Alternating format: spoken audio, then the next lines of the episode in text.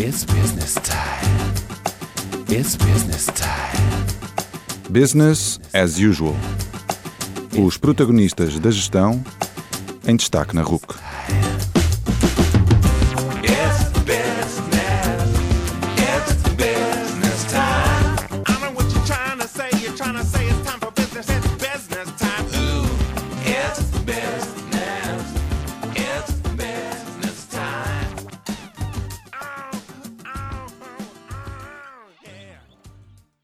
Boa noite e bem-vindos ao 75º Business as Usual. O meu nome é António Calheiros e a minha convidada de hoje é Maria Antónia Torres, partner na PwC, onde trabalha na área de fusões e aquisições, sendo também Diversity and Inclusion Leader.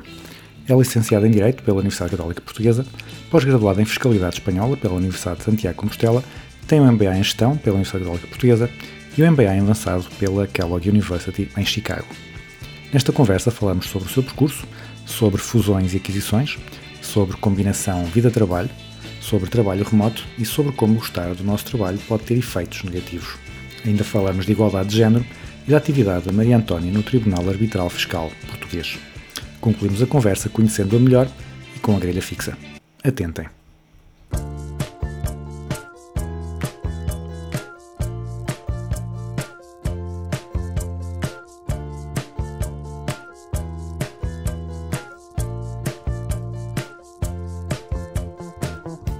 Boa noite, Maria Antónia Torres. Bem-vinda ao Business as Usual. A Maria Antónia trabalhou em apenas duas empresas, está na, na PwC há mais de 25 anos, portanto é uma carreira que já não se usa. Um, Quando entrou na PwC tinha essa expectativa de ficar assim tanto tempo? Ou essa lealdade tem alguma coisa a ver com ser promovida sempre que engravida? Boa noite, António. Obrigada pelo convite. É um prazer estar aqui. Eh, é assim, eu, eu, eu acho agradável trabalhar numa organização que, que promove mulheres durante a licença de, eh, de maternidade. E hoje em dia até podíamos falar em promover homens durante a licença de paternidade, que felizmente já temos vários homens a tirar a licença. Mas não, não foi por isso. Eu, eu, eu quando, ah, se calhar muito millennial da minha parte, mas, mas quando comecei a trabalhar, trabalhei na banca de investimento, depois vim para, na altura, Coopers and Lybrand, e quando comecei a trabalhar eu nunca pensei que ia ficar tanto tempo na mesma organização. Sinceramente, o meu objetivo era bom, ficar um conjunto de anos. ah, Sempre me pareceram estas organizações. Eu queria também ter uma. Eu nunca tinha tido uma experiência internacional durante a faculdade. Na, na- minha altura não era comum, não, não se falava em Erasmus, não tínhamos. Portanto, eu queria ter uma, uma vida mais internacional ah, e estas empresas realmente estando em todo o mundo, permitem-nos isso no dia a dia. E, portanto, o meu objetivo era a experiência, era um bocado o currículo, era essa experiência também internacional, só que fui gostando do que fui vendo. Eu acho que basicamente aquilo que justificam estes 25 anos que faço este ano, por acaso, é o que já fiz este ano em abril, é efetivamente a diversidade de coisas que me permitiram fazer. Eh, ao, longo, ao longo da minha carreira, eu fui eh, para além daquilo que é a parte técnica, e eu tive em várias áreas, mesmo no que concerne à parte técnica, mas a empresa foi-me deixando sempre fazer várias coisas fora daquilo que é o core, digamos, da minha atividade.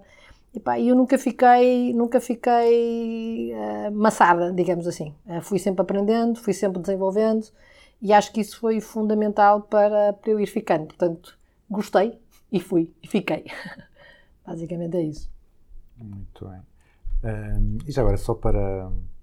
Quantas vezes é que foi promovida grávida? Fui promovida duas. Ah, ok. A minha equipa dizia sempre a brincar que para ir a sócia teria que, teria que ter o terceiro filho, não foi preciso, mas fui promovida duas, duas vezes em licença de parte, sim. Eh, A Maria Antónia é licenciada em Direito pela Universidade Católica Portuguesa, pós-graduada em Fiscalidade Espanhola pela Universidade de Santiago de Compostela, tem o MBA em Gestão pela Universidade Católica Portuguesa, outra vez, e o MBA avançado pela Kellogg University em Chicago. Eh, nestas várias formações eh, em escolas eh, tão diferentes, o que é que, o que, é que encontrou diferente na pedagogia e porquê é que, porquê é que escolheu este percurso? Bom, basicamente estamos a falar de direito e gestão, não é? E de fiscalidade, sendo que a fiscalidade é precisamente um misto entre direito e gestão. É direito fiscal com uma componente mais financeira, contabilística, etc. Eu, eu, o curso de Direito, que foi o primeiro que eu tirei, o curso de Direito é um curso muito estruturante do ponto de vista, gostei bastante, muito estruturante do ponto de vista do pensamento. Acho que hum, organiza muito a forma como nós pensamos, dá, dá estrutura à forma como nós pensamos. Ah, agora, é também um curso que tem um fio condutor ah, mais intenso, comparando, por exemplo, com gestão. Gestão, que fiz a seguir, é é um curso muito mais diversificado, não é? É, ah, Não, não, não tem tanto esse fio condutor. Nós podemos estar a falar de finanças e de recursos humanos, contabilidade analítica e teoria das negociações, ou seja, tem, tem eh, cadeiras muito objetivas e cadeiras muito subjetivas. Eu acho que, eh, é, portanto, é, é um curso com mais diversidade e que dá, dá um outro tipo de pensamento mais flexível. Direito é mais estruturante, gestão é mais flexível. O fazer os dois, e eu fiz em sequência, hum, é, acho que foi muito importante para a minha carreira, na verdade. Hum, Eu não sou propriamente uma pessoa típica de direito e não sou propriamente uma pessoa típica de gestão, de todo. Portanto, aliás, eu sou, eu sou da Comissão de Acompanhamento da dupla licenciatura aqui da Católica do Porto em Direito e Gestão, Uh, o que faço com muito gosto, precisamente porque, e, e os miúdos fazem a dupla em simultâneo, fazem direito e gestão em simultâneo, e eu acho que é uma articulação muito interessante de, de matérias, sobretudo por esta dualidade de- de- da forma de pensar que nos faz, que nos faz ter. Um, a católica, a católica acho que, enfim, eh, boas experiências, essas sobretudo que foram aquelas feitas naquela juventude, na fase da juventude, tenho recordações muito boas, acho que é uma universidade muito boa, tenho, tenho, tenho muito boas recordações, dou aulas lá, eh, ainda que pouco neste, nesta altura, e portanto tenho muito boa, muito, uma boa ligação à católica. Uh, relativamente depois aos MBAs, já foram feitos quer o MBA, quer o MBA avançado numa, numa fase subsequente da, da, minha, da minha carreira, sobretudo a experiência da Kellogg, foi uma experiência muito engraçada, já recente, 2014, um, muito internacional, os- o- a perspectiva, a forma de dar aulas, lecionar nos Estados Unidos é muito diferente, os professores eram pessoas muito experientes, CEOs de empresas com, com muita experiência, muito hands-on, gostei imenso. E teve uma característica engraçada essa formação, porque formei nessa altura um grupo de amigos que nos conhecemos nessa altura, portanto, em idade já muito adulta e que mantivemos até hoje. Foi assim uma experiência, uma experiência muito engraçada. Somos muito amigos, fazemos muita coisa juntos, foi, foi muito engraçado. Santiago Compostela, nem sei porque é que me lembrei, adoro Santiago, de fazer um lá, mas foi uma experiência gira na altura. Eu ia com uma amiga todos os fins de semana durante um ano a Santiago, sexta e sábado, ter as aulas, e acho que o mais giro foi, foi a viagem e não tanto, e não tanto o curso em si. O, nesta, nestes, neste, nestas várias formações, o, o, que é que, o que é que achou mais marcante em cada, em cada uma? Os professores ou a turma? Ou os colegas? sendo completamente honesta, foi sempre, foi sempre as matérias, exceto na Kellogg, em que há um equilíbrio muito grande entre a experiência eh, pedagógica que tive, mas também a experiência das pessoas, porque, pelo que estava a dizer, não é? Porque, porque fiquei com um grupo de amigos muito, muito interessante, que mantivemos, mantemos a ligação até hoje. Um, mas nas outras experiências eu não era uma pessoa muito de. Aliás, eu, eu, eu adoro pessoas, um, mas sou, sou, sou, sou algo, algo bipolar nessas coisas.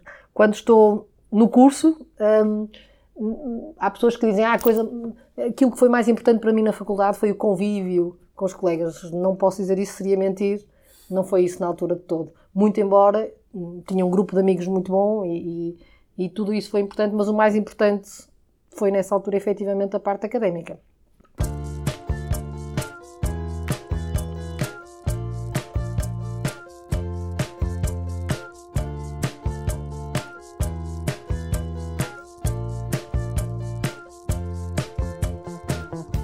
A Maria Antónia trabalha na área das fusões e aquisições, portanto sei que não pode contar nada de específico sobre clientes e negócios concretos, mas pedir-lhe para nos transportar um pouco para, para essa área. Quais é que são as maiores dificuldades nesses grandes negócios? Eh, É chegar ao acordo nos valores? É a integração posterior eh, das empresas? Na literatura parece haver um consenso que na maioria das aquisições quem ganha são os acionistas das empresas adquiridas, porque normalmente quem compra paga um valor demasiado alto, ou porque é, é o preço de fazer o negócio, né? abaixo disso quem vende não aceita, e muitas vezes também porque sobreavaliam a sua capacidade de fazer o negócio funcionar. Também é essa a sua experiência ou como é que, o que é que nos pode dizer sem comprometer ninguém?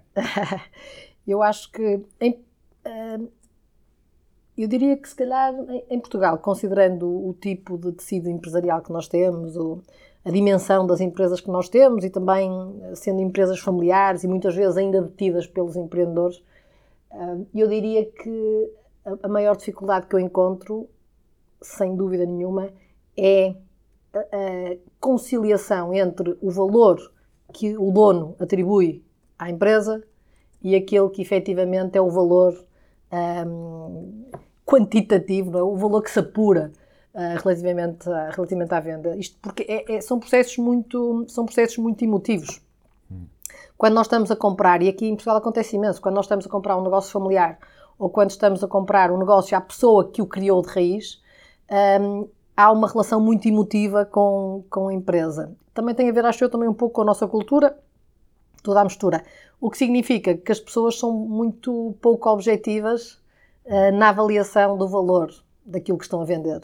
A que acresce em Portugal, na verdade, isso também tem que ser dito, enfim, eu acho que muitas vezes os donos das empresas estão muito ligados à parte operacional, muito menos ligados à parte financeira, à parte fiscal, à parte jurídica e, e senti- sentimos muitos que nestes processos, por vezes, eles não têm noção hum, total daquilo que lá está.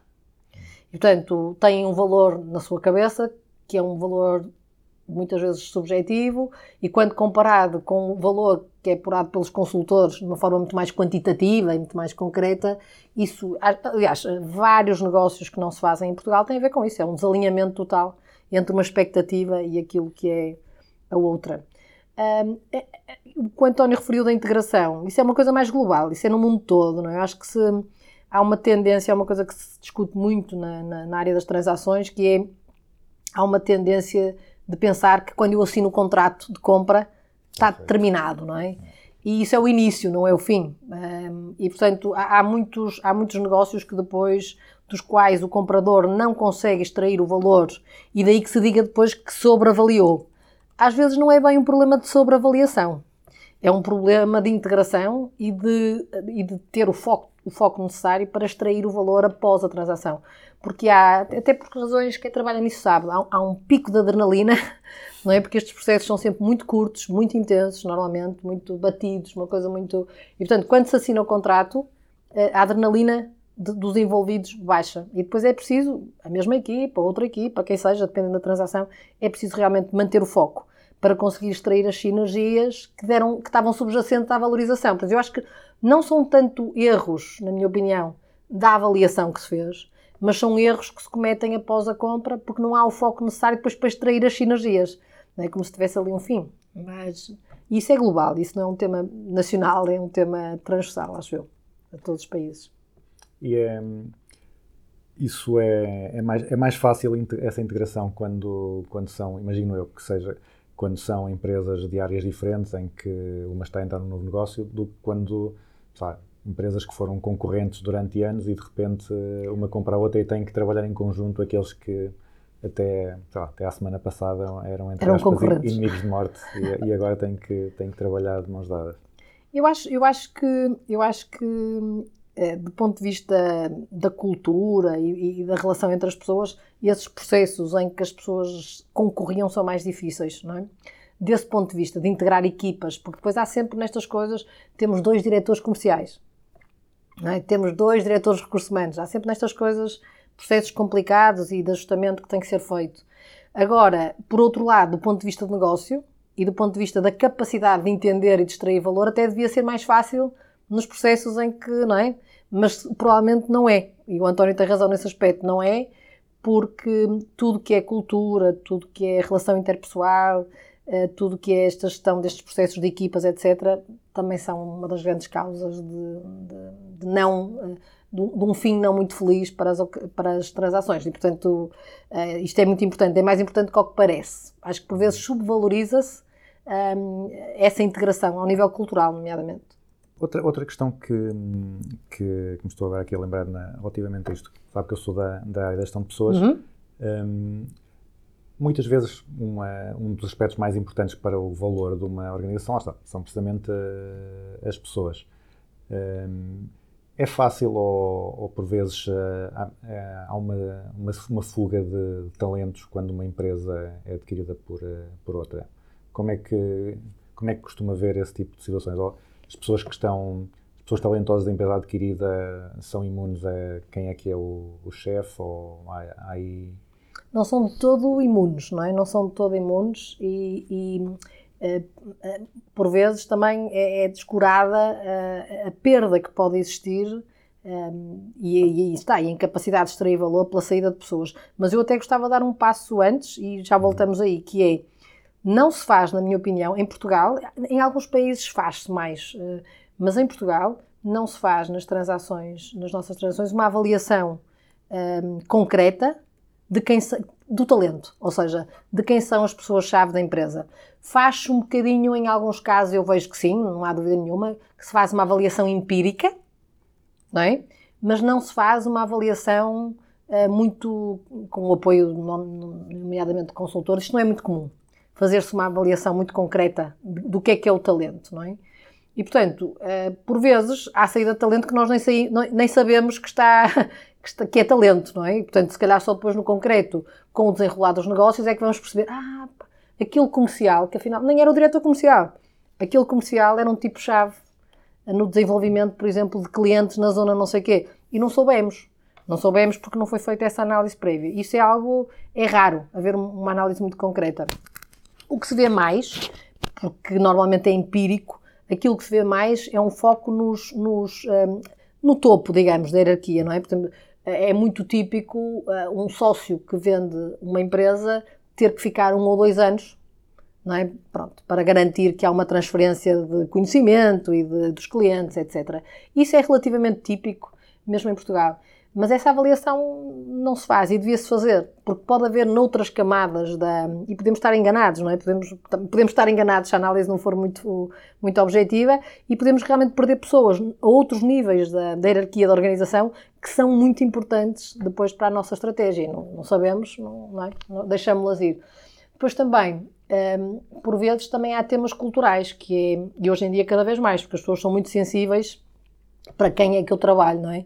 E, portanto, se a transação implicar a, a mudança para uma organização que é muito diferente daquela onde nós estávamos integrados, eh, há muita perda aí também de talento nesses, nesses momentos, não é? Pronto, porque realmente, se eu estava, se era uma estrutura corporate e passa a ser private equity, ou se era uma estrutura mais local e passa a ser internacional ou vice-versa, isso vai ter impacto no dia a dia das pessoas e, e pronto, e faz com que por vezes há pessoas que, que mudam, seguramente.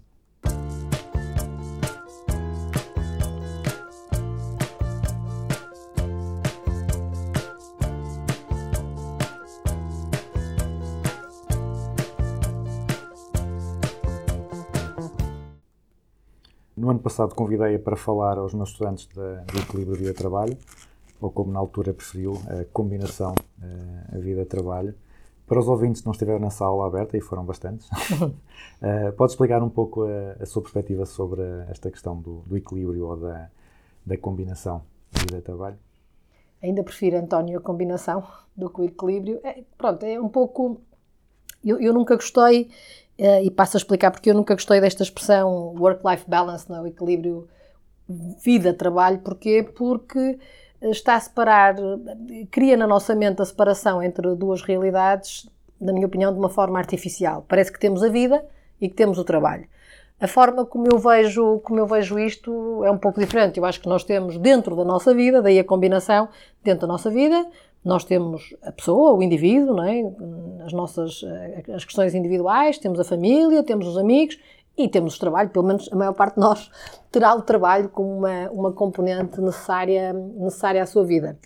Aquilo que eu não gosto aquilo que eu não gosto nesta dicotomia vida-trabalho, e acho que na, na, altura foi uma das coisas que comentei, é que vejo, acho que, acho que é uma causa para a infelicidade de muitas pessoas, naquilo que vou conversando com as pessoas, porque as pessoas fazem uma, uma fórmula que diz, ok, o dia tem 24 horas, eu tenho que trabalhar 8 horas, portanto, menos 8, tenho que dormir 7 ou 8, menos 8, e depois a conclusão que tiram é, ah pá, só tenho estas horas para viver.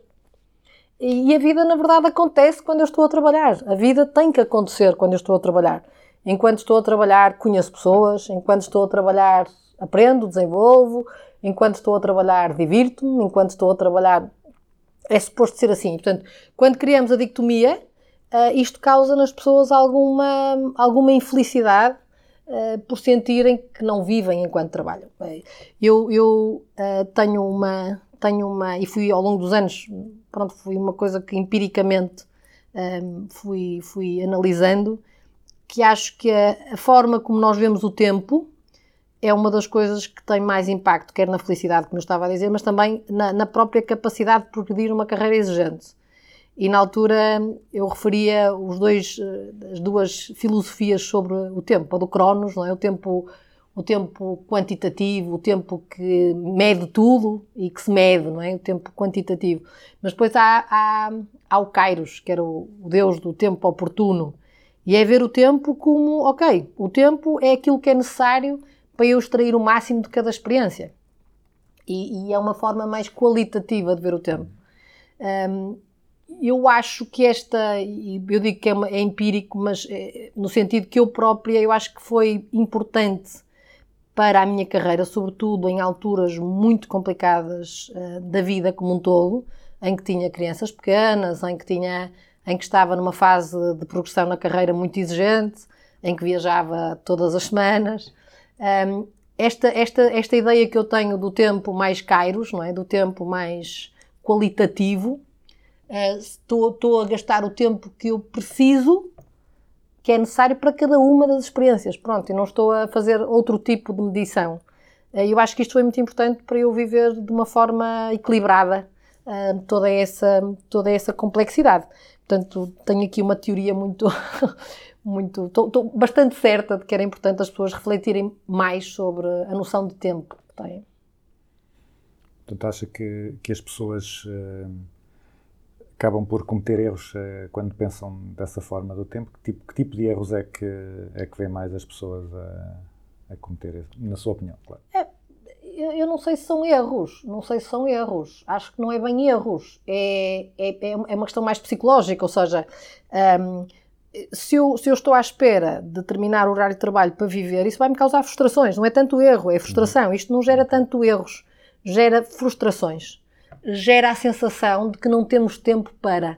E isso, sobretudo nas carreiras exigentes, exigentes ou, ou- ou várias naturezas. Pode ser por uma questão de tempo, pode ser por uma questão de horário, pode ser por uma questão da própria carreira ser exigente, mas isso gera muita frustração, porque a pessoa está sempre a fa- está, é o cronos, está sempre a medir o tempo. Ah, mas eu saí do escritório. Pronto, eu não faço isso. O tempo para mim, eu tenho um conceito fluido, sempre tive, misturo trabalho com vida e vida, não é? Portanto, para mim não existe isso e acho que isso em algumas e vivo bem com isso. Eh, o que eu o que eu assisti às frustrações foram decorrentes das pessoas sendo muito quantitativas com o tempo, isso frustra-as. E muitas vezes é o impeditivo da carreira que querem. Não- Agora, obviamente, hum, quando ele é qualitativo, ele também tem que servir para nós, com base no conhecimento que temos daquilo que é o nosso propósito de vida e daquilo que queremos, é? sendo qualitativo, é, é- portanto, é o tempo oportuno, o tempo para cada experiência. Se eu efetivamente acho que aquele caminho que estou a fazer do ponto de vista profissional eh, não é? É, é tempo a mais para aquilo que na minha vida é a importância do trabalho eu tenho que mudar. E isso permite-me, acho que o Kairos permite-nos eh, ajustar àquilo que é o nosso propósito de vida, de uma maneira mais feliz e menos frustrante.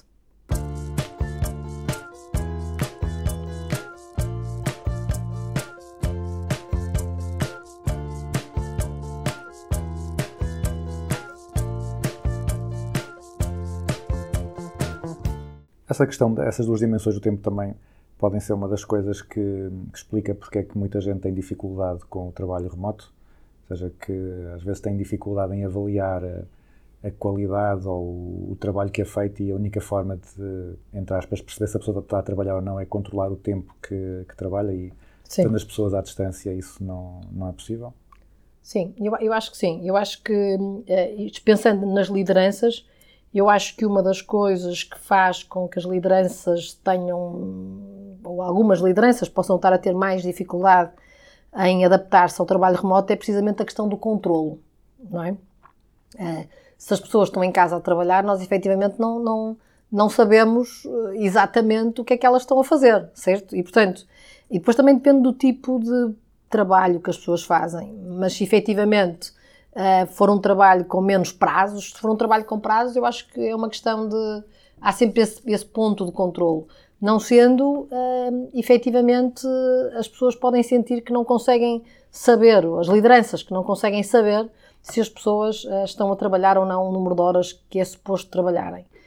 Uh, enfim, eu acho que é importante, se calhar, eu acho que o trabalho remoto foi uma coisa que surgiu, um, estava, a, estava a começar a acontecer, mas foi acelerado, obviamente, pela pandemia, e, portanto, as organizações e, e, as lideranças ainda não, não se adaptaram o suficiente a, a, a, esta alteração. Aliás, os próprios modelos de avaliação, uh, o, próprio, o próprio assessment da, da performance dia a dia não, não, se adaptou. Eu acho que nós temos é que uh, alterar no nosso mindset mais que no papel, mas no papel também em muitos casos, mas no nosso mindset, a forma como nós avaliamos as pessoas. Não é a avaliação formal do final do dia, é do final do ano, é, é na nossa cabeça a maneira como nós vamos avaliando o trabalho das pessoas no dia a dia. Só que ainda estamos, na nossa cabeça, os modelos antigos ainda lá estão, não é? E a prática não nos permite a aplicação de alguns desses modelos antigos porque não, porque não, não estamos ali a olhar para eles, não é? Portanto, eu acho que este ajuste, isto foi tudo muito rápido. Isto foi tudo muito rápido. Acho que nós, os humanos, realmente, eh, nós não estamos ainda, o nosso cérebro precisa de algum tempo de adaptação que a vida não nos está, não nos está a permitir ter. Mas eu acho que passa por aí. Acho que tem que haver uma adaptação, ainda não aconteceu. Nota-se algum atrito em algumas situações.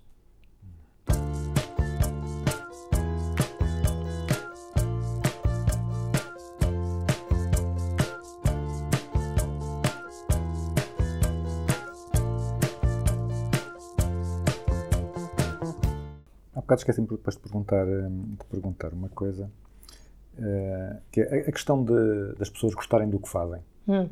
Se calhar isso às vezes faz com que, um, como gostam do, do, trabalho, não, não há tanto aquela necessidade de separar o trabalho da, do lazer, mas isso muitas vezes acaba por ter efeitos uh, perniciosos, é? porque se calhar as pessoas também se fecham ou se uh, distraem, -se, ficam muito demasiado focadas no trabalho e acabam por, por perder um bocado algum equilíbrio com, com outras dimensões, ou não? É, é, nós, quando falamos, eu, eu, eu sou sempre. Uh, estou sempre muito autoconsciente, mas é difícil não vermos o mundo de alguma maneira pelos nossos olhos, ainda que consciente que há outras perspectivas. Porque, primeiro, é fácil, é fácil dizer, ah, uma combinação, isto devia ser uma combinação e não um equilíbrio quando se gosta do que se faz. Isso é um ponto que podíamos ter falado atrás é evidente, eu sou das pessoas que têm a sorte de gostar, mas é evidente que se, uma pessoa não gosta daquilo que faz, e muitas vezes não há alternativa, temos que ter noção,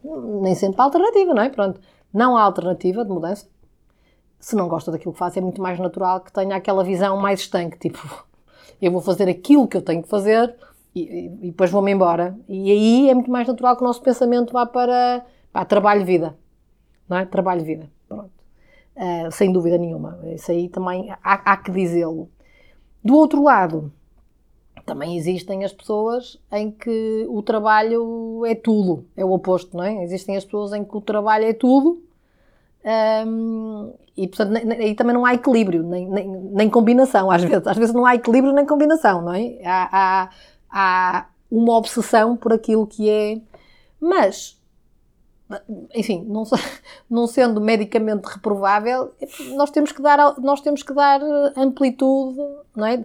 Eh, às vezes, ou seja, não gostar do que se faz, ou gostar do que se faz, ou, ou aquilo que se faz ser a coisa mais importante da vida, pronto, são opções.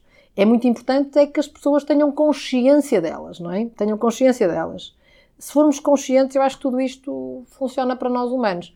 Obviamente, pronto, enfim, eh, eh, normalmente, e a maioria de nós, acho que aquilo que precisa para sermos felizes é uma combinação de tudo, até porque, até porque a combinação de tudo é uma coisa muito, é uma coisa muito, muito importante.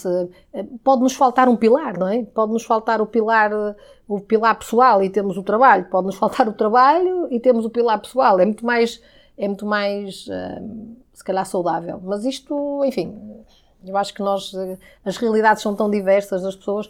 Eu não critico ninguém para quem o trabalho é um commodity, ok? Eu, e tenho amigos assim, até da minha idade. Fazem o que querem ir surfar, portanto, trabalham aquelas horas uh, concretas, fazem o que têm a fazer bem feito e vão à sua vida, não é? E, e também conheço pessoas que são, que a gente chamava, agora esta expressão já não se usa muito, e com esta geração acho que vai cair em desuso, seguramente. Mas os workaholics, não é?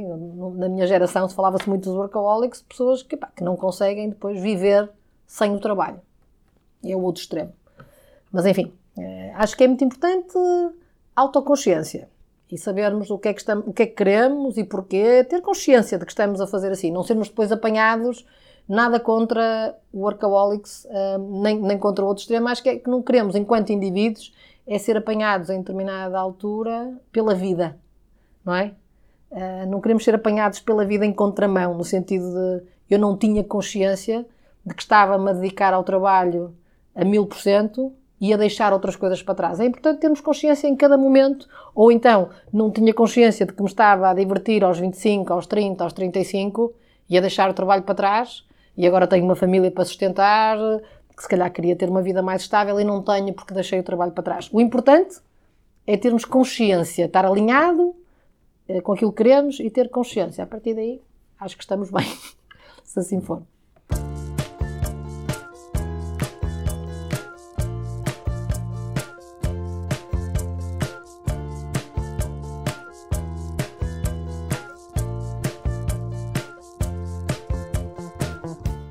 A Maria Antónia também se tem dedicado ao tema da, da igualdade de, de género. Eh, é ou, ou já foi Diversity Leader na, na PwC. Eh, uma das coisas que escreveu que realmente me fez muito sentido foi que há mulheres que não identificam sequer as discriminações que são alvo como discriminações. Eh, posso falar um pouco sobre, sobre isso? O que é que, o que, é que muitas mulheres eh, nem sequer têm noção de que estão a ser prejudicadas? Eu, eu ainda sou Diversity Leader na PwC, nos, nos territórios em que nós estamos. Ahm, esse- esse- esse- essa noção, para mim, de que as mulheres não. não eu já trabalho este tema há 12 anos, eh, ainda no tempo em que isto não, era, não fazia grandes notícias de, de jornal. Agora, felizmente, é um tema muito mais debatido e muito mais conversado. Na altura, ainda era um tema um, tema um pouco. E está, talvez, António, uma das razões por eu ter ficado há 25 anos aqui, nós começamos a trabalhar isto em Portugal há 12 anos. Ahm, sendo que noutros países onde a PwC está, isto já era um tema maduro na altura. E começamos a trabalhar há 12 anos, porquê? Porque em determinada altura a nossa network disse não, em todos os países nós queremos que este tema seja, seja trabalhado. E é este tipo de coisas que realmente me vão, me vão prendendo. Um, em, relação, em relação à discriminação, nós depois em 2014 fizemos um trabalho com a Católica, um estudo das mulheres, as mulheres uh, no mercado de trabalho em Portugal, uh, com uma parceria com a Católica, e para, para sustentar esse estudo, foi nessa altura que, que esse tema me foi muito, um, me surgiu de uma forma muito, muito real. Um, nós fizemos entrevistas a várias mulheres, várias mulheres com, com vários, várias profissões diferentes, desde empregadas domésticas até CEOs de empresas, foi feito de facto um conjunto de entrevistas que foram a base para aquele, para aquele estudo, para além de outros dados, mas essa foi uma grande base para o nosso estudo.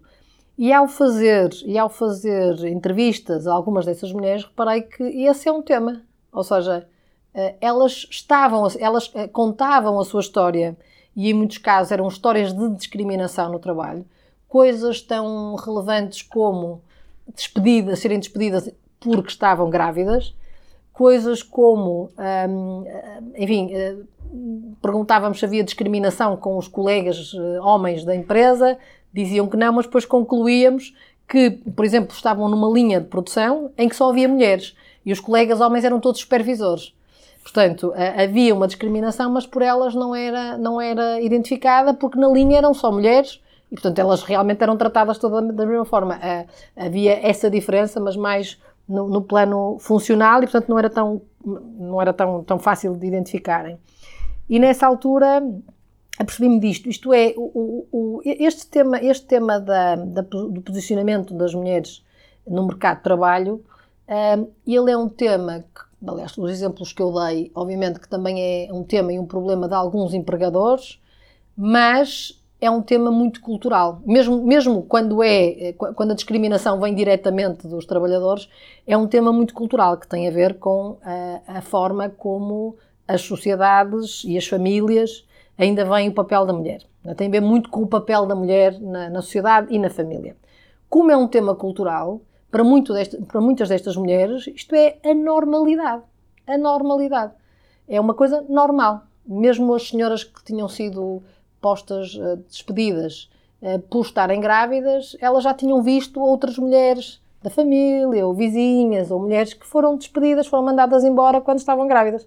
E, portanto, normaliza-se aquilo que não devia ser eh, normalizado, porque é muito cultural. É, é- eu, aliás, há, há um estudo que saiu durante a pandemia em, em 20 ou 21, já não me recordo, da Fundação Francisco Manuel dos Santos, que é espetacular, é um estudo espetacular, muito profundo, novamente, sobre as mulheres em Portugal, e, e ressalta, ressalta muito isso. Eh, Não quer dizer que as organizações, e algumas delas seguramente, eh, não tenham muito a fazer, mas acho que aí a evolução até foi sendo, foi sendo imposta ou não, foi acontecendo de alguma maneira, pelo menos em algumas coisas básicas, não é? Valha-nos Deus.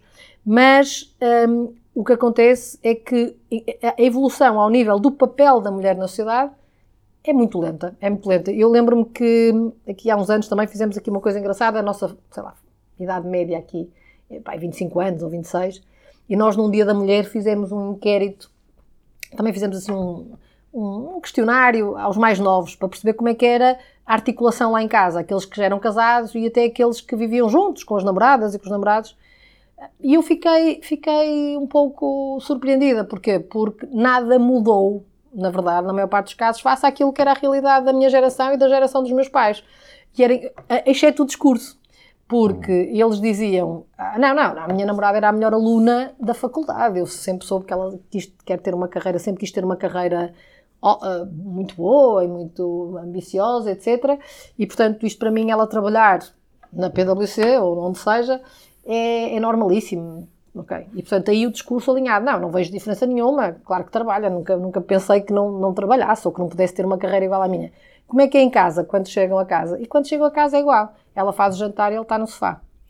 E, portanto, hum, isto foi dito em vários casos, coisas deste género. Portanto, a evolução tem muito a ver com a educação que se tem e, portanto, acho que vai, vai demorar ainda um pouco a chegarmos a, àquilo que se pretende, que é as pessoas, quer dizer, homens e mulheres, a terem as mesmas oportunidades no mercado de trabalho.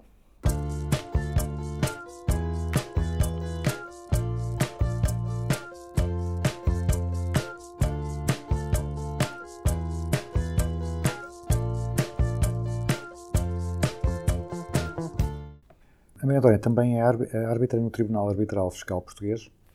Uh, também já, já sei que não pode contar uh, muitos pormenores, mas perguntava-lhe primeiro como é que isso surgiu, como é que isso apareceu, porque eu, eu diria que isso seria uma carreira à parte e não, não algo que se possa fazer uh, em part-time. E o que é que nos pode contar de interessante, sem, sem nomes, sem, sem nada sobre, sobre os casos que lhe passam pelas mãos? Então, o, o Tribunal eh, Arbitral Fiscal surge como uma. E, e bem, e bem, já não sei há quantos anos é que foi, mas surgiu como uma forma de acelerar as decisões no âmbito da fiscalidade, no âmbito tributário. Nós, em Portugal, temos um problema, um problema sério de celeridade nos tribunais, portanto, os processos são muito lentos, isto impacta a vida das pessoas quando são, e há sempre pessoas envolvidas, não é? impacta a vida das pessoas, impacta muito a vida das organizações que ficam com os seus temas pendentes uh, anos e anos e anos, impacta muito o investimento, por exemplo, externo. Eu, eu, quantas vezes tenho que dizer, por, por exemplo, no âmbito das transações que falamos, um cliente estrangeiro que vem comprar uma empresa a Portugal, depois estamos a negociar o contrato, o cliente está a negociar o contrato, depois pergunta, oh, Maria, se nós tivermos aqui uma, um tema fiscal que corra mal e eu tenho aqui para tribunal a resolver aqui, não é, acionar o contrato, nós temos que dizer 10 anos, 15 anos, isto é impossível, não é? Isto é uma coisa, ficam logo, é uma coisa, e nós temos efetivamente um problema que não, que não se conseguiu resolver na maior parte dos casos. No caso do, da fiscalidade, o CAD uh, veio tentar solucionar isso e efetivamente, porque tem prazos curtos, Uh, permite que as situações se resolvam uh, em prazos impensáveis, não é? Em teoria, em seis meses, eu tenho, eu tenho o problema resolvido. E, portanto, depois pode haver aqui umas diferenças se forem para o Supremo, etc., mas em, em, na maior parte dos casos, em seis meses, eu tenho o tema resolvido. E isso é muito importante, um, porque é importante a justiça, mas também é importante a certeza.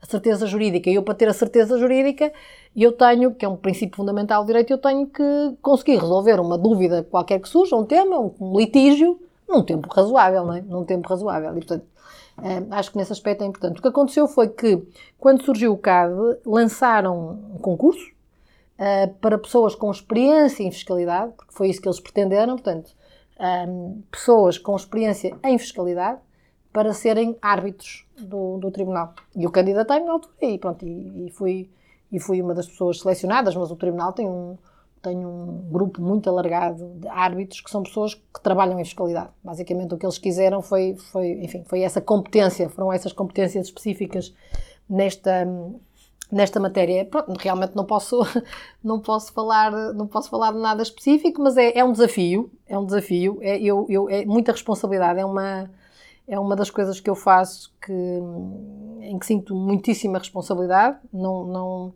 digamos que não foi a minha carreira de escolha no final do curso de Direito, mas tenho, se calhar por isto mesmo, mas tenho consciência, tenho consciência de que é uma enorme responsabilidade. Uh, só é possível fazer com a minha noção kairos do tempo, não é? Portanto, como é tudo fluido, quando tenho prazos, eh, preparo-me, guardo o tempo para as decisões e, enfim, e faço. Uma coisa que se calhar deve ser também complicada, quer dizer, imagino que haja regulamentos sobre isso, é aqui a questão de, de, de, compati de incompatibilidades, não é? Portanto, uh, há, de haver, uh, há de haver aqui, na sua atividade profissional, trabalha com muitas empresas, se calhar depois aqui aparecem... Há muitos processos que não... Que não nós temos, nós temos regras de aceitação e não aceitação no CAD. E eu ainda acrescento a essas regras as regras que tenho internamente eh, de independência né, e de risco e de gestão do risco.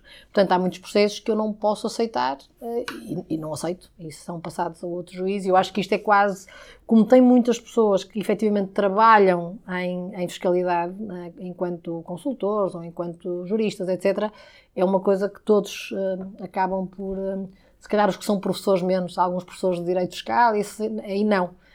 E há juízes também, juízes, juízes mas uh, os que têm profissões mais similares à, à, minha, todos nós temos esse tema. Portanto, há, há muitos processos que não pode aceitar, não, é? simplesmente. Já agora, estava, estava a dizer que, a dar o exemplo de muitos casos que demoram 10 anos e que aqui, com, no caso, demoram, conseguem demorar 6 meses. Porquê é que não se faz isso com todos os, eh, em, em todas as áreas da justiça? Não faço ideia. Não, não conheço o suficiente. Eu diria que eh, eu tenho muitos amigos juízes, como imagina, por, pelo próprio curso, o que eles me dizem é que a quantidade de processos que têm.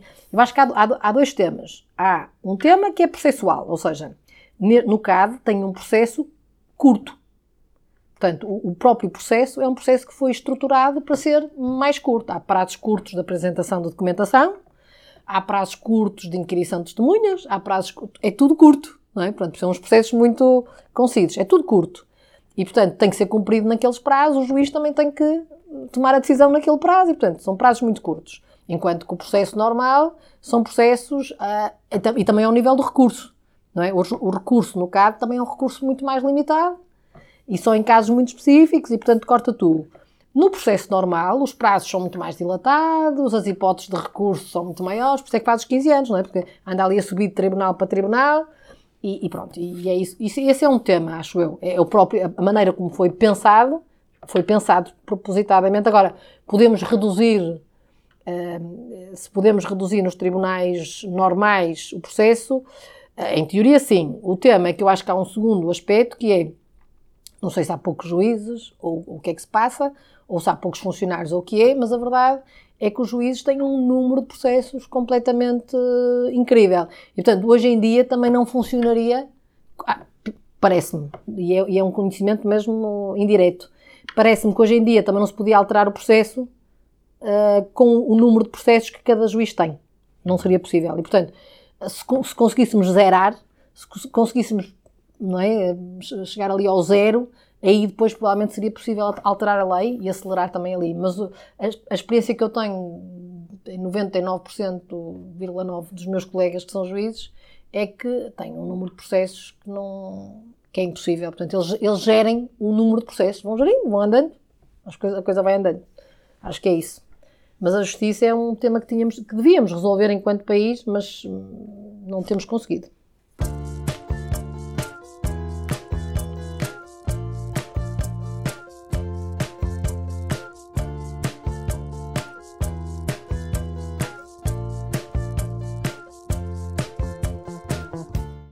Vamos passar para temas mais pessoais. Hum. E a primeira pergunta é como é que é um dia normal na sua vida e como é que seria o dia ideal? Um dia normal, ora bem, eu, eu- isto agora com a pandemia, hum, o meu dia normal não tem nada a ver com o dia como era, não é? Eh, mudou muito com a pandemia, portanto, eu tinha, eu, eu passava muito pouco tempo no escritório, estava sempre, estava sempre em viagens mais curtas ou mais longas, era esse o meu dia. Hum, uma coisa mantém-se, eu, eu não tenho, que é uma coisa que às vezes com, com os PTs no ginásio é sempre uma grande complicação. Eu não tenho dois dias iguais, ou seja, a minha segunda-feira de uma semana não é igual à segunda-feira da outra semana, nem da outra, nem da outra, não há regularidade. Assim como a minha segunda não é igual à minha terça, nem à minha quarta, nem à minha quinta, todos, todos os dias são diferentes. hum, E, e- e, portanto eu sempre tive dificuldade em marcar, em marcar coisas tipo à segunda e quinta. Isso não existe, eu não sei, não faço ideia o que é que vai ser a segunda, o que é que vai ser a quinta. Mas aí está, eu gosto disto. Eu gosto disto, eu gosto desta diversidade. Há pessoas que se dão mal com isso. Agora, tem prós e contras. No, no- isto é- isto mantém-se até, até, até hoje. Esta, esta irregularidade mantém-se. No, no pré-pandemia, eu viajava quase todos os dias, tinha uma vida mais, hum, nesse aspecto, mais hum, ativa, digamos assim, não é? Eh, hoje em dia, depois, durante a pandemia, enfim, todos sabemos o que é que aconteceu, hoje em dia é muito mais, muito mais remoto também ao nível das minhas interações com clientes, com colegas, hum, é muito mais remota a interação. Eu não sou uma pessoa muito. Eu, eu acho piada, nós temos um regime flex aqui na PwC, portanto, nós todas as semanas nós trabalhamos dois dias de casa, três dias de escritório, mas Isso é igual para toda a gente ou é é igual para toda a gente? Ah, é opção. Ou seja, é opção no sentido que se a pessoa quiser vir a semana toda para o escritório, pode vir. Mas nós hum, tentamos, quer dizer, pode haver uma razão para isso. é? Eh, Por exemplo, nós temos pessoas que estão fora do seu, do seu ambiente familiar, estão, estão longe, são do, sei lá, são de, de Viseu estão a trabalhar aqui no Porto e moram em quartos. Eu, durante a pandemia, isso era complicado, não é? Portanto, nem, nem- temos que ver a situação de cada um. Agora, nós tentamos que as pessoas façam, é importante que as pessoas façam, na sua maioria, este regime, exceto se houver alguma, alguma razão para, específica para não o fazerem.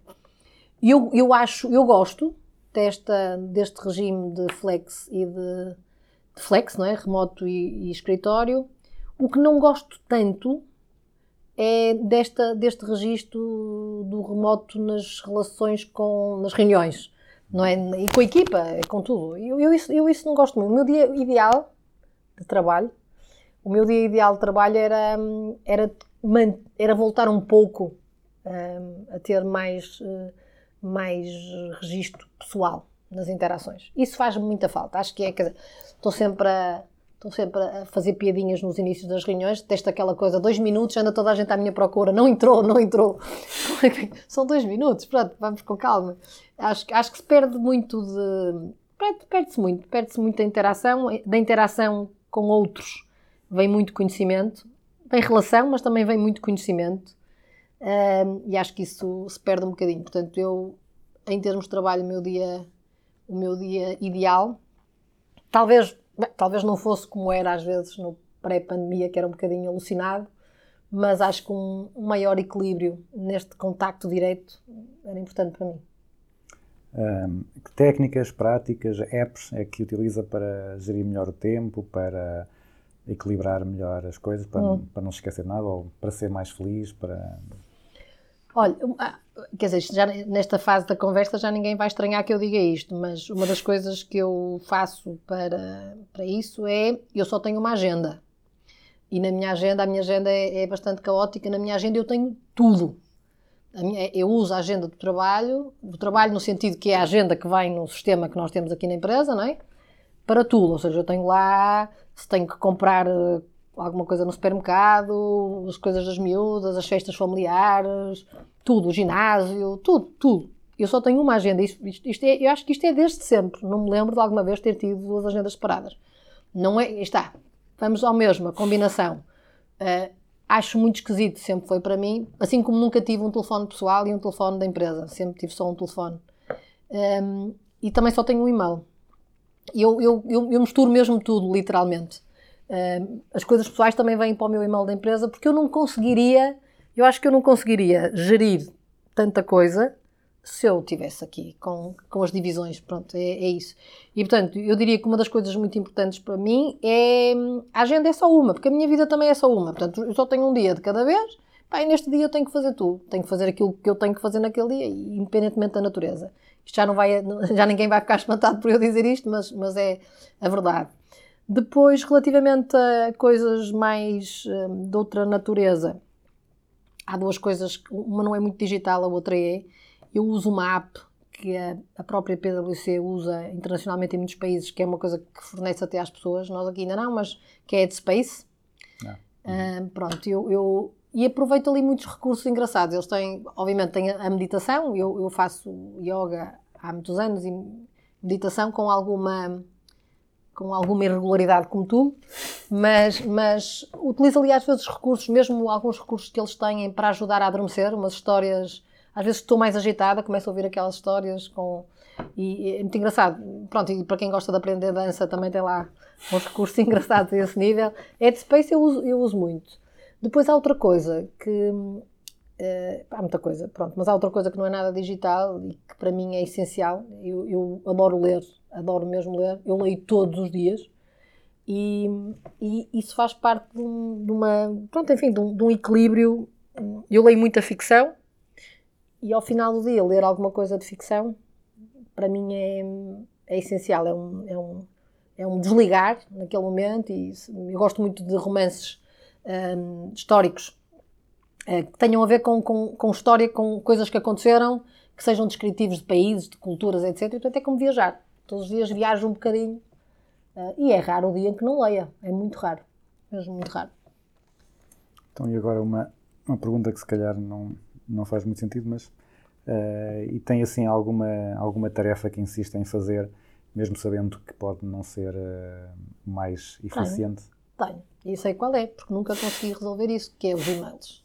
É o problema dos e-mails. Eu, eu faço uma gestão muito inocente dos e-mails, porque teimo em ler tudo e depois torna-se impossível e depois sinalizo aqueles que ainda não tive tempo de ler, depois aquilo acumula-se. Eu, eu já tive, eh, acho que toda a gente vai, vai reconhecer isto, nós temos ao longo da- das carreiras depois montes de momentos em que temos cursos em que nos falam como gerir o e-mail. Eu já fiz vários, nunca funcionou. É, para mim é coisa mais, é coisa mais hum, difícil de fazer. Eu não consigo não os ler todos e também não consigo organizá-los muito bem. Portanto, é- o- era- era- é- deve ser a Tem, coisa tem quantos mails por responder neste momento? uns 300 ou 300. Mas isso é quase o que eu recebo num dia. Pois. Pronto. Só que está, eu vou assinalando e nunca deixo, isto aqui não é muito saudável, mas eh, nunca deixo de ler e-mails eh, nas férias diariamente, precisamente porque quando chegar, eh, pronto. Mas não faço uma leitura, não é? Mas, mas pronto, mas, mas tento, senão quando chegar é impossível. Vou passar uma semana a ler os e-mails da- das três semanas de férias e, portanto, vou fazendo sempre uma gestão disso. O e-mail é um tema comigo, sem dúvida, identificadíssimo. Uh, como é que faz quando precisa desenvolver novas competências ou aprender uh, algo sobre, sobre uma nova ferramenta ou uma nova, um novo tema que, que surge aqui na área? Pronto, é assim, eh, em sentido, em- nós fazemos muita formação formal, não é? Pronto, passa a redundância. Por exemplo, nós eh, fizemos, eh, agora com a questão de, de termos que, enfim, ter todos mais competências digitais, nós fizemos um programa muito, muito engraçado, o Digital Upskilling, em que toda a gente da empresa fez um, dois ou três níveis de, de formação ao nível do digital. Portanto, fazemos imensa, imensa formação em sala, hoje em dia muito e-learnings, muitos e-learnings, isso fazemos muito associado à empresa. Ahm, eu, a, a minha, eu, eu, quando preciso, há pessoas agora que usam muito o YouTube, por exemplo. Eu, quando preciso de aprender alguma coisa, a, a minha natureza é ler. é? Eu costumo dizer a brincar, quando tive, não é brincar, porque é sério, quando eu tive a minha primeira filha, ah, tinha 30 anos, mas não percebia muito bebés, porque eu nu- nunca tive na família hum, não- não- depois, tive os meus sobrinhos e não sei o quê, os primos, mas nunca tive assim muitas crianças antes da minha. E não tinha muita experiência nisso. Então comprei, no outro dia dei essa biblioteca a uma instituição, eu comprei uma biblioteca de livros sobre bebés. É aquilo que é, é- o meu natural é ler. Não tanto, por exemplo, hoje em dia também é possível, não tanto, por exemplo, eh, ouvir é, é o meu recurso a seguir preferido eh, para aprender. O, o ver não é tanto, adoro outras coisas, para outras coisas, mas não é tanto o meu recurso. Portanto, eu normalmente leio. Ahm, compro alguma coisa e leio. Uma das coisas que tento sempre fazer e que é importante hoje em dia é, acho eu, é o, eu- eu sou muito, eu estou muito preocupada com uma coisa que me preocupa, é o conhecimento muito especializado. Nós, nós vimos de décadas de especialização, especialização, não é? Fomos sempre... E não quer dizer que a especialização, alguma especialização não seja importante. Mas ah, eu acho que cada vez mais nós precisamos de eh, eh, conhecimento diversificado. Quando estamos, sobretudo, em posições de decisão, nós cada vez mais precisamos de conhecimento diversificado. E para obter conhecimento diversificado, temos que começar cedo, não é esperar que, não é esperar que se chegue a essas posições. E, portanto, outra coisa que eu faço, em que aprendo muito, é eu tento estar sempre com ambientes diversificados, conhecer pessoas diversificadas, estar em ambientes diversificados, ir a eventos diversificados. Não sou nada aquele tipo de pessoa que só lê coisas que têm a ver com a sua área, antes pelo contrário, ou que só vai a eventos ou faça formação, por exemplo, algum workshop que às vezes surja na internet ou até no Facebook ou no LinkedIn. É uma coisa que não é a minha área, mas eu acho piada, fiquei curiosa, faço. Acho que é muito importante esta, esta, esta noção do conhecimento diversificado. Nós, hoje em dia, na tomada de decisão, aquilo que aprendemos nas faculdades e aquilo que eh, até fomos aprendendo ao longo da nossa carreira eh, de, de forma mais especializada, não é suficiente. Não vai ser suficiente e cada vez vai ser menos suficiente. Portanto, eu tenho muito, faço muito esforço, também sou curiosa. Sou uma pessoa muito curiosa de tudo. Não tenho assim. E, portanto, acho que tento manter uma abrangência muito grande. Aprendemos tanto, às vezes, a, a falar com pessoas que não têm nada a ver connosco. E acho que temos muita tendência, por vezes, para estar no nosso mundo e no nosso conforto. Eh, É muito importante. Quantas vezes fui buscar uma. Por exemplo, a tentar resolver aqui algum problema hum, concreto, fui buscar uma coisa que tinha ouvido num contexto que em nada tinha a ver, em nada tinha a ver com aquilo que, que estávamos ali a falar. Eu acho que isto é cada vez mais, mais importante.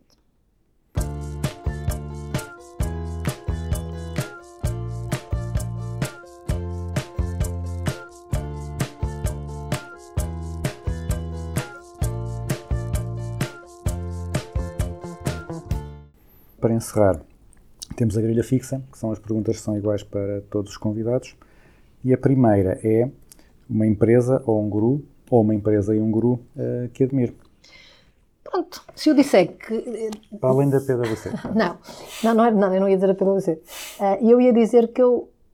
Há várias pessoas que eu admiro. Eu não sou muito de. Há pessoas que seguem, não é? Seguem assim alguns gurus. Eu não sou muito disso. Eu, eu, diria, assim, se eu tivesse que escolher um nome, e não é muito fácil, se calhar escolhia aquele que é uma pessoa que eu aprecio pelo propósito também e pela ideia que teve e pelo impacto da ideia que teve, que é o Yunus, que é o pai do microcrédito. Pronto se calhar tenho mais, tenho mais gurus noutra área que não tanto, noutras áreas que não tanto na gestão. Gosto muito do Obama. Ahm, mas não é uma posição política também necessariamente, tem muito a ver com, com a pessoa que é, com a, com a forma como viveu uma presidência dos Estados Unidos, com aquela. Pronto, gosto de pessoas, eh, guru no sentido de aquele visionário que a gente segue. Isso não tenho, não tenho muito esse, não tenho muito essa, esse hábito. Então, e se, se trabalhasse numa empresa que não, que não fosse a PwC, que empresa é que, assim, há uma empresa que tenha, assim, alguma preferência, alguma que ache interessante, que... Se calhar, vou ser franca, se não trabalhasse na PwC, se calhar queria trabalhar, hoje em dia queria trabalhar numa tecnológica. É? é o que faz sentido e acho que felizmente em Portugal, hum, neste momento temos várias, não posso sequer estar aqui a mencionar nomes, senão ainda, alguém, ainda vou chatear alguém, mas não precisava sequer de ser internacional. Acho que aqui em, em Portugal nós temos empresas muito. Temos empresas super interessantes. Se calhar era aí que eu queria estar, porque é, é, é uma área de grande, de grande inovação e, de, é? e está curiosa como sou. hum, acho que era aí que queria estar. Um livro que toda a gente devia ler. Pois, que pergunta difícil, porque eu adoro ler. Mas eu, se calhar, para ser uma coisa assim transversal, ainda que muito séria, Um, eu aconselhava a ler um livro que não sei o nome em português, mas ele já está traduzido para português, de um, de um senhor chamado Blair Shepard, e que se chama Ten Years to Midnight. É um livro um bocadinho pesado, para se calhar para o verão, para a praia, mas, mas é sobre os desafios que a próxima década nos traz ao mundo e a todos nós enquanto cidadãos. Um, e ele fala, por isso é ten, ten Years to Midnight, não é? Uh, e ele fala quais são esses desafios e o que é que pode acontecer se nós, nesta década, não os conseguirmos resolver. Por isso é que eu digo, é um, é um livro sério, mas é um livro que nos dá uma perspectiva muito realista, na minha opinião, da- do mundo em que vivemos. Quem tem, quem está em posições de gerir pessoas, de, de educar pessoas, ah, de impactar de alguma maneira pessoas, eu acho que é um livro que toda a gente devia ler. E do, dos livros de, de ficção, eh, há assim algum que, que acho mais, mais, em- mais apelativo para é o sou- público em geral? Uh, pois para o público em geral não faço ideia. Eu sou, eu sou uma fã incondicional do. A primeira, vou dizer o primeiro que vem à cabeça. Eu sou uma fã incondicional do Harry Potter. Eu gosto mesmo de ficção. Acho que isso não é, não é histórico, mas ok. Não, é- não, não, não, esse não é histórico, não, esse não é histórico, mas é, é, é, um- é uma das minhas, é um- eu sou nerd do Harry Potter, portanto, essa seria, no Natal, aliás, um dos meus sócios deu-me uma, uma, um, um símbolo da- do- dos livros, mas hum, há vários, por exemplo, ah, gosto muito do, há um livro engraçado, agora que estamos com a guerra, e com, e com, a, a guerra- na Ucrânia, para perceber um bocado os russos, nomeadamente, eh, que é o último homem soviético. Se calhar é um livro que toda a gente devia, devia ler para perceber o grau de. O grau é, é, é- é um, é um, o, o grau de resiliência daquelas pessoas ultrapassa tudo aquilo que nós conhecemos na Europa. Não tem comparação com mais nada. É- E, e, aquilo são histórias, é uma história de várias famílias ao longo de vários séculos da, da, da Rússia, depois da União Soviética, agora novamente. E, e é impressionante, é uma coisa impressionante. Esse aconse- se era bom, até é bom para as férias, enfim, não é também muito leve, mas, mas enfim. Ou então levem o Harry Potter, é leve. Um conceito ou uma prática da gestão que veja mal compreendida pelas pessoas. Eh, Tenho que dizer, aplicada. a gestão da mudança, não é? Qualquer tipo de mudança. Eh, aliás, é uma coisa, é uma das coisas que mais me fascinou sempre na gestão é, é os processos de mudança, mas são dificílimos. Eh, Já li muita coisa sobre isso, até já fiz uma coisa no- numa universidade fora sobre a gestão da mudança e é das coisas mais difíceis e que a maior parte das vezes é mal feito porque não é nada, não é nada fácil. É, é, é difícil perceber exatamente qual é o que, o que é que é crítico, como é que se altera. E normalmente, ah, é cultura, está bem, pronto. Mas depois como é que eu consigo alterar o que eu preciso na cultura, quanto tempo é que demora. Deve ser a coisa mais difícil, são os processos de mudança, na minha opinião. E um conceito ou uma prática da gestão acerca do qual tenha mudado de ideias. A meritocracia. Na... Isto aqui, esta aqui foi-se um bocado. Mas a meritocracia da forma objetiva e pura como eu a via, e acho que a maior parte das pessoas viam, e se calhar muitos ainda veem assim. hum, eu acho que hoje em dia quem está a gerir pessoas e equipas e está à frente de organizações não pode ter o conceito de me- meritocracia que nós tínhamos ah, no passado. Muito, muito objetivo. Porquê? Porque quando eu, isto aqui vai chocar metade do- do- da audiência ou mais, mas quando eu tenho que decidir hoje em dia, e é por isso que eu digo isto, quando nós temos que decidir hoje em dia quem é que vamos escolher para um determinado, uma determinada posição, no passado eram os high performance, ah, KPIs, não é? Pronto. Hoje em dia eu acho que temos que ter várias coisas em questão. Uma delas é a diversidade de conhecimento e de vivência. Pode não ser o high performer a pessoa que me vai trazer riqueza àquela mesa de discussão, àquele projeto, àquela equipa. Pode não ser o high performer, pode ser outra pessoa, pela sua experiência, pela sua maneira de ser, pelos seus valores, pela maneira como pensa, né? pela sua neurodiversidade, pela maneira como pensa. E depois eu acho que há outro, outra coisa que tem que impactar hoje em dia a meritocracia, que é, que é a questão da inclusão. Se calhar eu tenho que ser mais inclusivo e isso vai implicar novamente que não seja o high performer necessariamente eh, a escolha óbvia. Se nós colocássemos um cartaz à entrada de todas as escolas de gestão do país com uma frase para ser um conselho, para ser lido pelos estudantes todos os dias, qual é que seria essa frase, esse conselho? Se calhar era ser curioso, não é? Era ser curioso. Eu acho que ainda estamos com as universidades muito na era da especialização, é aquilo que eu dizia. Eu acho que a vivência, as vivências que eles têm fora, não perderem as suas. eh, não perderem aquelas coisas que gostam eh, e que fazem fora, isso é, é tão enriquecedor. Não se focarem apenas naquilo como se o curso fosse um fim em si mesmo, fazerem o seu curso, bem feito, não é isso que está em questão, mas manterem no- a cabeça aberta a outras coisas, essa curiosidade, acho que isso é fundamental. E finalmente, a pergunta mais difícil: uma música para concluir o programa. E é muito difícil, porque eu sou também uma amante de música.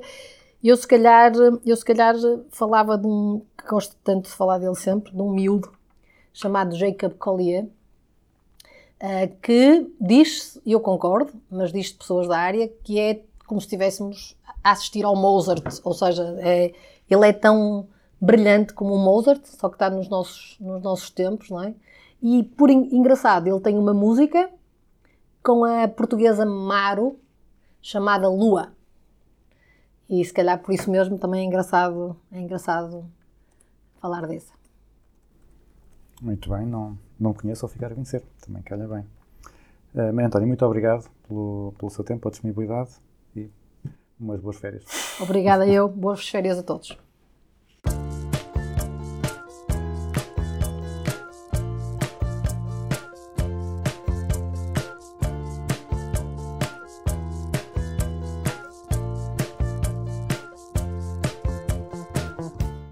E assim concluímos o Business as Usual número 75, onde ficámos a saber distinguir entre o tempo Cronos e Kairos.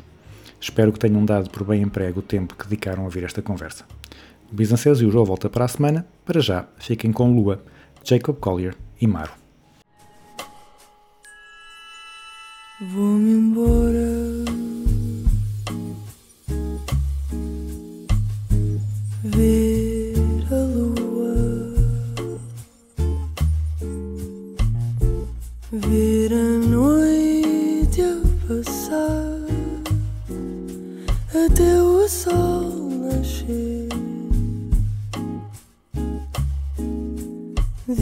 me